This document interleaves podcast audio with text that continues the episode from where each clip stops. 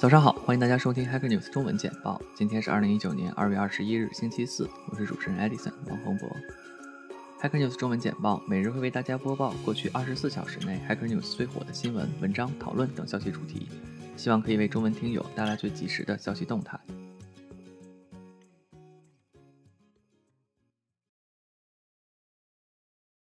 Leukemia has won. Alex Mills 这个名字各位可能并不太熟悉，但是提到他发布的 WordPress 插件，尤其是 Regenerate Thumbnails，几乎是 WordPress 网站的 must-have 插件。两年半之前，Alex 被诊诊断出白血病，之后一直在与病魔对抗，但不幸的是，癌细胞扩散，肝组织损伤过多，已无法进行进一步治疗。Alex 希望社区能够继续维护他的插件，这些插件可以被人继承，对他来说意义非凡。文章其实很短，只有三小段，但是看得我非常难受，深感病魔无情。文章的评论充满了世界各地 WordPress 用户对 Alex 的祝福和感谢，希望之后的路他能一路走好，没有痛苦。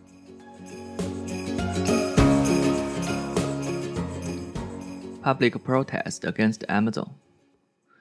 Amazon 有很多负面新闻，对员工的压迫也时有被提起。这篇博客的作者叫做 Oleg，是 Amazon 的一名软件工程师。由于在一次内部匿名投票调查中给自己的上司留了负面评价，而一直被不公正待遇，而其中本应用于保护员工的亚马逊内部流程和措施一次又一次的失效，最终导致了他被禁止进入亚马逊大楼，并且将会严重影响他的移民进程和签证状态。所以他决定在亚马逊西雅图总部门口无限期公开抗议。博客的评论都是在支持和鼓励 Oleg 的行为，L 琛的评论大家关注的是 Immigration Slave 移民压迫。相信任何有过移民经历的听友对这个词汇都不会陌生。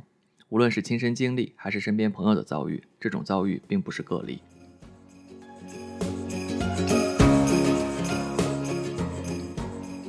Could Oumuamua be an IC fractal aggregate ejected from a protoplanetary disk?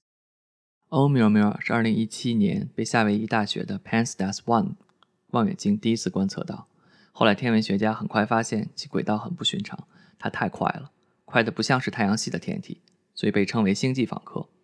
而最近的研究发现更令人惊讶的现象：本应由于太阳引力而减速的它，并没有减速到天文学家预计的程度。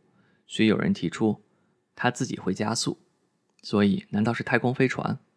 不过，本文的作者提出了另外一个猜想：欧米尔米尔有可能是类似雪花的物质的聚集体。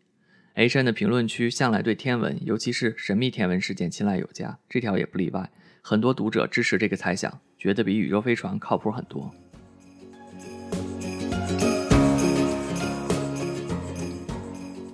Cold Shelter, a maintainer community for abandoned FOSS project.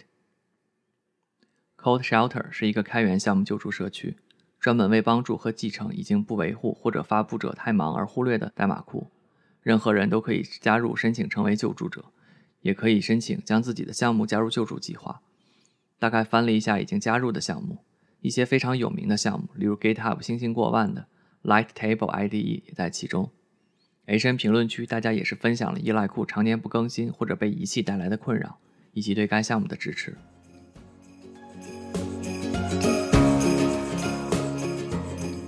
Wi-Fi hides inside a USB cable。如果有人给你一个 U 盘，那你可能会迟疑是否要插入您的计算机。但如果是一根数据线呢？听友可能会问，U 盘太危险了，我怎么知道里面有没有病毒、恶意软件？但是从今往后，数据线也不安全了。OMG 数据线就有这样的能力，它是在 USB 线的壳子里藏了一个 WiFi 芯片，看起来和一般的数据线没有任何区别，但是可以远程控制被插入的计算机。H N 评论区读者提到，一个月前在 AliExpress 速卖通上见到另外一款类似的概念，不过里面藏的是 GPS 和 SIM 卡通信设备。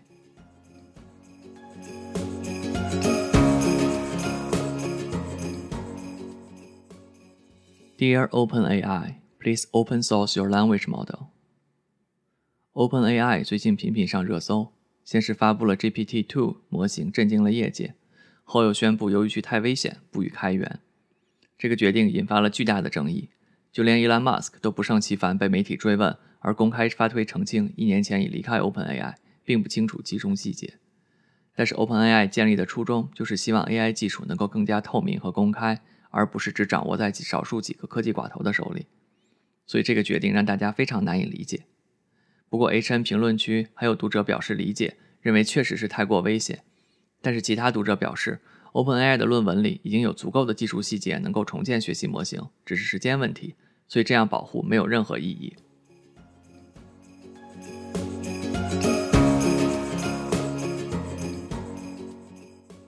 Google says the built-in microphone it never told Nest users about was never supposed to be a secret.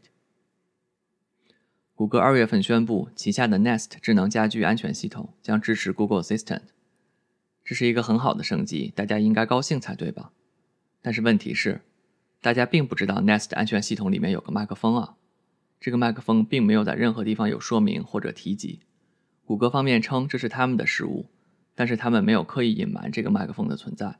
这并不是什么秘密设备，而且这个麦克风之前并没有启用。这个隐藏的麦克风自然是戳到了 HN 读者的痛点，评论区各种无法接受，或者说是对身边有一个自己完全不知道，但是随时可以被谷歌启用的麦克风而感到恐惧。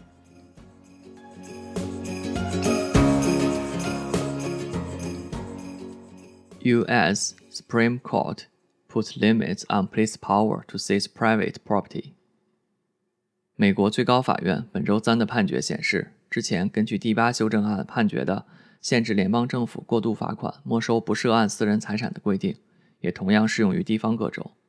对于过度罚款，此前最高法院一直没有直接提及对各州的限制，只是在涉及联邦政府的情况下有所表示。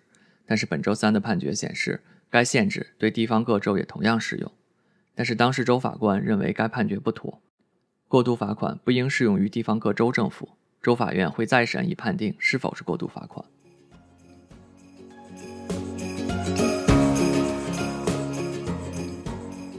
P. Not coloring cause red eyes from swimming pool。喜欢游泳的听众也许都有过红眼的经历吧，也都对泳池里的氯气味道深恶痛绝。研究发现，并不是氯本身会引发红眼，而是其他氯要去消灭的物质，特别是人的尿液。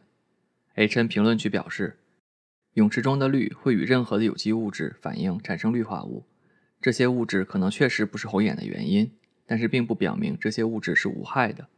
已有证据显示，过度暴露在加氯的泳池中会对身体造成损害。有其他读者表示，有其他途径可以控制泳池中氯的危害。但是无论如何，泳池应该勤清洁、多通风，以保证游泳者的健康。